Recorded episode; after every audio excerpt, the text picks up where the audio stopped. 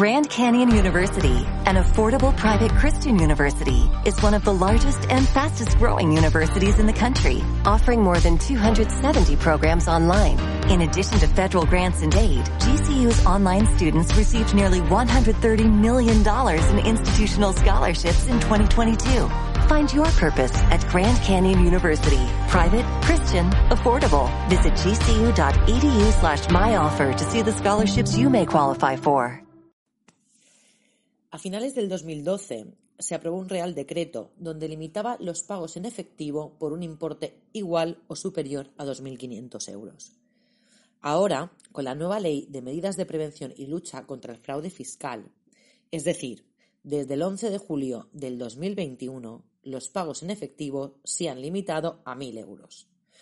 Por todo ello, me parece adecuado proceder a contestar las siguientes cuestiones.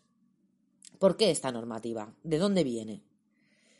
¿A quién afecta esta nueva normativa? ¿A todos? ¿Qué pasa si me la salto? ¿Me enfrento a alguna sanción? ¿Qué sanción? ¿Y los demás países? ¿Qué normativa tienen? ¿Cómo lo hacen? Hola a todos, mi nombre es Patricia Navarro y os hablo desde el Gabinete Económico y Fiscal de Javier Navarro.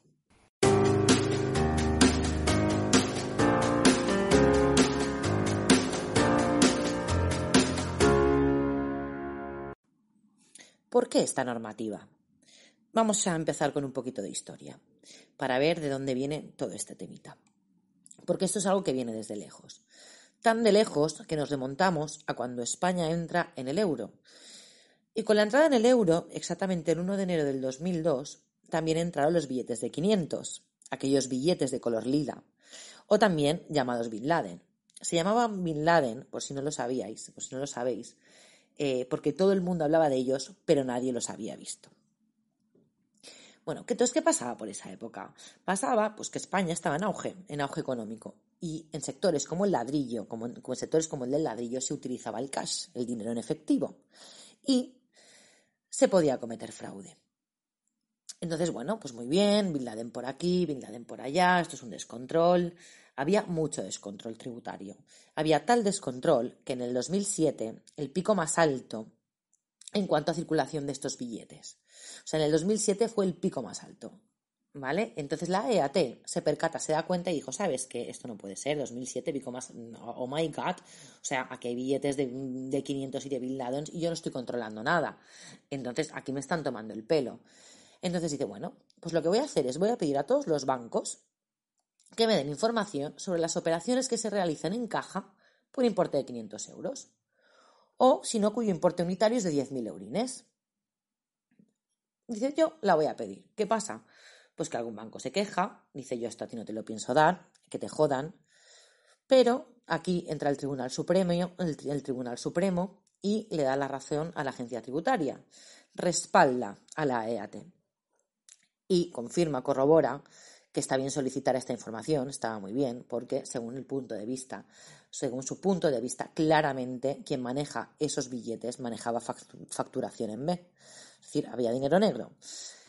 Bueno, como sentencia dice, bueno, pues manejaba billetes al margen de la legalidad, ¿vale? O sea que empiezan a intentar tener control sobre este tema. Entonces, ¿qué pasa? Que a partir de ahí, la evolución de los billetes de 500 euros va bajando. Y en 2016 cae en picado. Cae en picado, ¿por qué? Porque el Banco Central Europeo anuncia el fin de su emisión. Vale. Como aquí hemos visto un, poco, un poquito de historia y vemos esto de dónde viene. Como dato curioso, ¿vale? El, eh, el billete más grande del mundo está en Suiza y es un billete de mil francos, que corresponde a más de 883 euros. Bueno, me ha parecido, me ha parecido que está bien como dato. Vale, venga, volvemos al presente. Ok, venimos al presente. Entonces, eh, desde el 11 de julio del 2021, fecha que ya comenté en el anterior podcast y fecha que empezamos a tener grabada a fuego debido a esta nueva ley, el límite para pagos en efectivos es de 1.000 euros. Muy bien. Entonces, ¿cuál es el objetivo de esta ley? ¿Por qué esta ley? Bueno, ya hemos hecho un poquito de historia, o sea que ya os lo podéis oler. Pero bueno, tal como dice el BOE, el Boletín Oficial del Estado dice que, como es sabido, La utilización de medios de pago en efectivo en las operaciones económicas facilita notablemente los comportamientos defraudatorios en sus distintas manifestaciones. Por ello explica, por estos comportamientos, se creó la ley del 2012, que hasta hemos comentado donde se limitaban los pagos en efectivo por importe de 2.500. Y aquí ya empiezan a ponerse un poco en modo serio respecto a estos pagos en efectivo. ¿Por qué? Pues porque limitando además los pagos en efectivos es una, es una medida fácil, sencilla y para toda la familia y es, y es fácil de aplicarla y se obtienen buenos resultados. Entonces dice, bueno, pues eh, explica, dice, bueno, como esto ha ido muy bien, uh, continúa y dice, bueno, esto ha ido muy bien, entonces ha habido resultados positivos cuando lo bajamos a 2.500, pues lo vamos a vacar de 2.500 a 1.000 euros. Vale. Entonces, um, ¿qué dice exactamente la normativa? Ya hemos visto eh, la historia, de dónde viene, hemos visto uh, cuál es el objetivo, el porqué de esta normativa. Vamos a ver a quién le afecta esta normativa. Vale, ¿y qué dice textualmente? Dice así, eh, no podrán pagarse en efectivo las operaciones en las que alguna de las partes intervinientes actúe en calidad de empresario o profesional con un importe igual o superior a 1.000 euros. Y nos dicen que será de 10.000 euros cuando el pagador sea una persona física sin, domicilio fiscal en España, o sea, no residente, y no actúe como empresario. ¿Vale? O sea, mm, fácil, sencillo, tampoco tiene mucho que, mm, mucho más, es decir, no se puede pagar en efectivo las operaciones en cual ninguna de las partes intervinientes actúe en calidad de empresario o profesional con un importe igual o superior a 1.000 euros. Y nos dice que serán 10.000 cuando sea no residente y actúe um, y no sea empresario. Bueno, muy bien. Em, así que mm, aquí somos muy listillos, ¿eh? No me tiréis de la lengua porque ya tengo algún cliente ¿eh? que ya me ha dicho, ¿y si hago dos facturas? ¿Eh? Guarrete piratilla, eso no sirve. ¿Vale? Esto me recuerda que, mm, no se me puede olvidar, este podcast es orientativo y no vinculante. Si necesitáis realizar una consulta contable o fiscal, debéis dirigiros siempre a un profesional debidamente cualificado. Podéis contactar con nosotros a través del correo electrónico info o llamando al 971 075 065.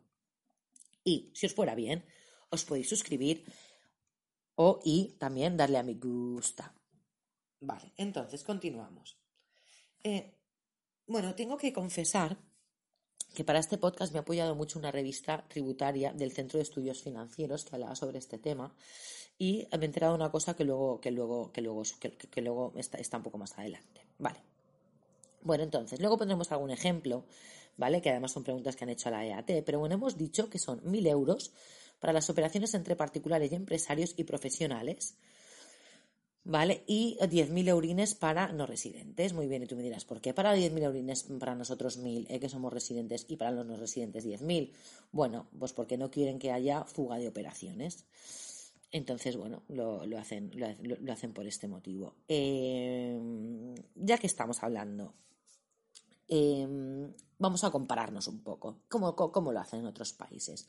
Bueno, pues eh, eh, me ha sorprendido, pero en muchos países no hay límites por ejemplo, en Alemania, en Chipre, en Luxemburgo, en, eh, eh, en Irlanda, pues por, nombrar algunos, y otros, por ejemplo, tienen otras medidas. En la República Checa, el límite está 14.000 euros, pero no se pueden pagar en más de 50 monedas, como dato curioso. O Grecia, el máximo son 500 euros. En Italia son 2.000, somos países, y 1.000 euros en Portugal. ¿Vale? O sea que bueno, que vemos que esto es para gustos colores y vemos que hay de todo en la viña del Señor.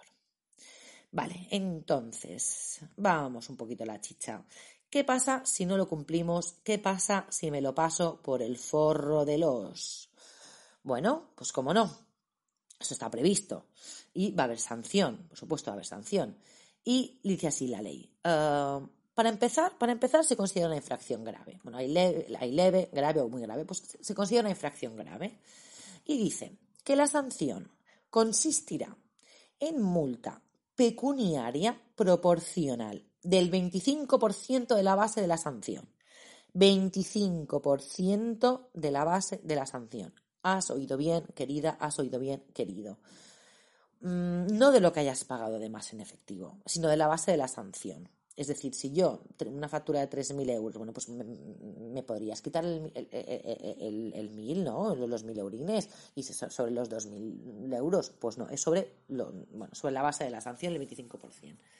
Y uh, responden ambos, responden tanto el que, el que paga como el que factura, eh, de forma solidaria. ¿Vale? O sea, tanto el receptor como el pagador. Entonces, aquí, eso sí, eso sí, eso es importante porque aquí la EAT te propone una oferta. O sea, te dice, bueno, te clavo el 25% de la sanción eh, si tú mm, pasas de mí, ¿vale? Pero te voy a hacer un descuento, te voy a hacer una ofertilla. ¿Por qué? Porque me caes bien. Te hace un descuentillo generosillo del 50% por pronto pago. ¿Eh? Porque lo que se traduce esto es en calla y paga. ¿eh? No te quejes, no me des por. O sea. Mm, paga y no, no, no, hagas alegaciones, no, no, paga, paga, me pagas menos, me pagas por pronto pago, pero si no te quejas, pues me pagas y, el 50% y ya, ya me va bien. Pero es que aquí, aquí no acaba todo, amigos, y esto es de la verdad que esto no lo sabía, y esto es muy importante, y creo que no mucha gente lo sabe, y es que no te puedes deducir el exceso. Es decir, no te, puedes, no te puedes deducir el exceso, no el total, sino el exceso de la parte pagada en efectivo superior a mil euros. O sea que si tú de una factura te yo qué sé, las sillas de la empresa, te las compras, bueno, las compras, las pagas en efectivo, em, no te puedes deducir, o sea, solamente te podrás deducir mil euros. No te podrás deducir, aparte de la multa, la sanción, tal, eh, no te podrás, si te han costado tres mil, no, esos dos mil quedan fuera. Y esto es verdad que esto yo no lo sabía. Me pareció curioso. Vale. ¿Hay algo más? ¿Hay algo más? Sí, sí que hay algo más y esto, esto lo tenéis que escuchar. Aquí, por favor, orejas. Orejas porque yo creo que me, he preparado todo el podcast eh, para contaros esto, ¿vale? Entonces, eh, ¿hay algo más? Sí. Dice, la EAT.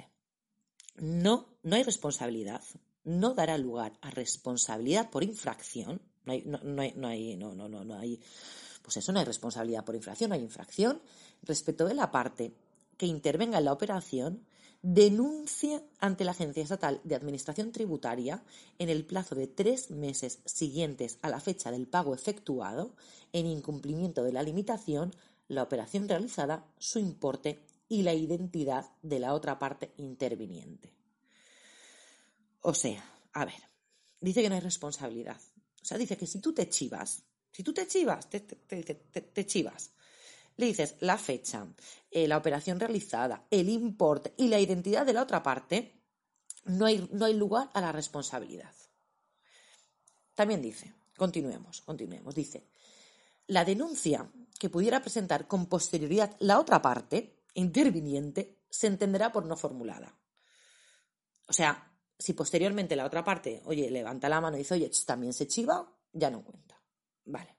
Y también te dice que la presentación simultánea de denuncia por ambos intervinientes no exonerará de responsabilidad a ninguno de ellos. O sea que si lo presentan a la vez, no hay exoneración.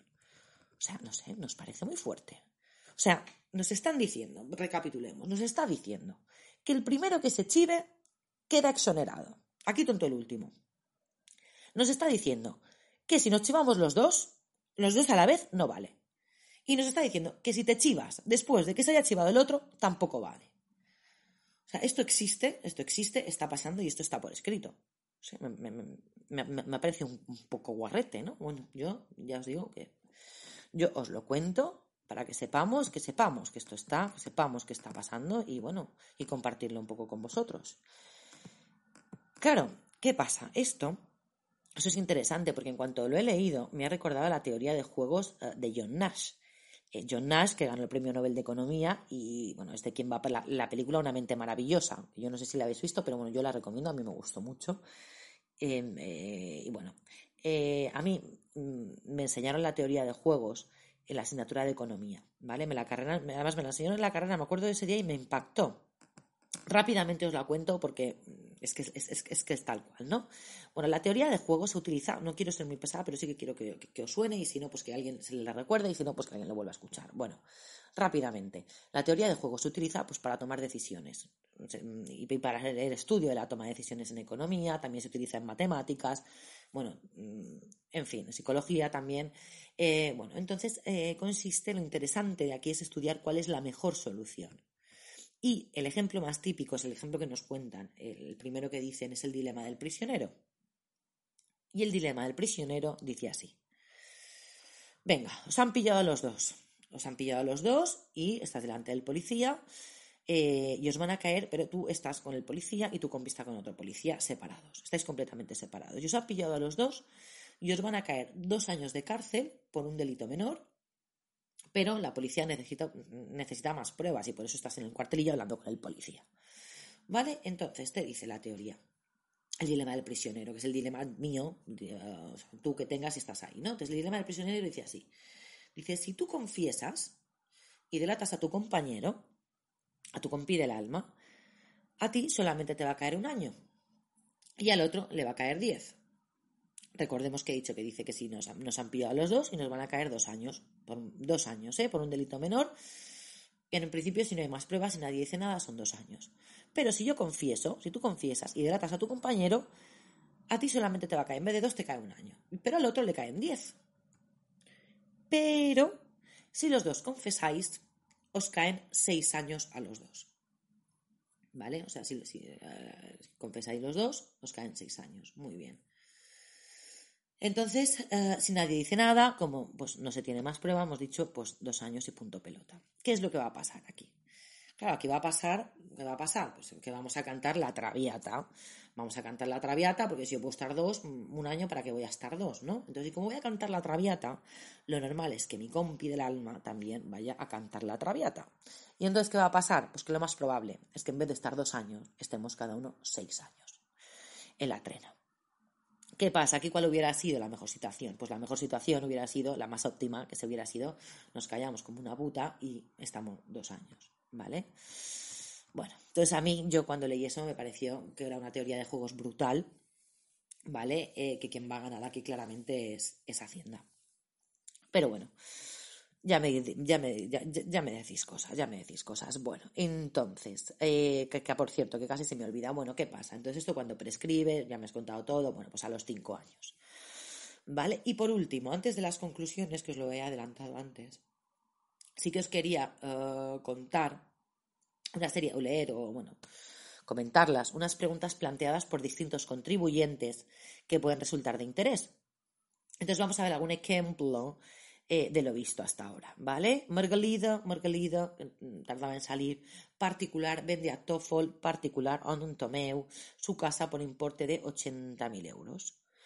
¿Puede pagar en efectivo? pues puede pagar en efectivo, porque ninguno de los dos son empresario. Entonces no está sujeta a la prohibición de los mil euros y se podría abonar en efectivo. Muy bien. Margalida empresaria, Margalida empresaria. Factura a Tomeu un importe de 1.500 euros.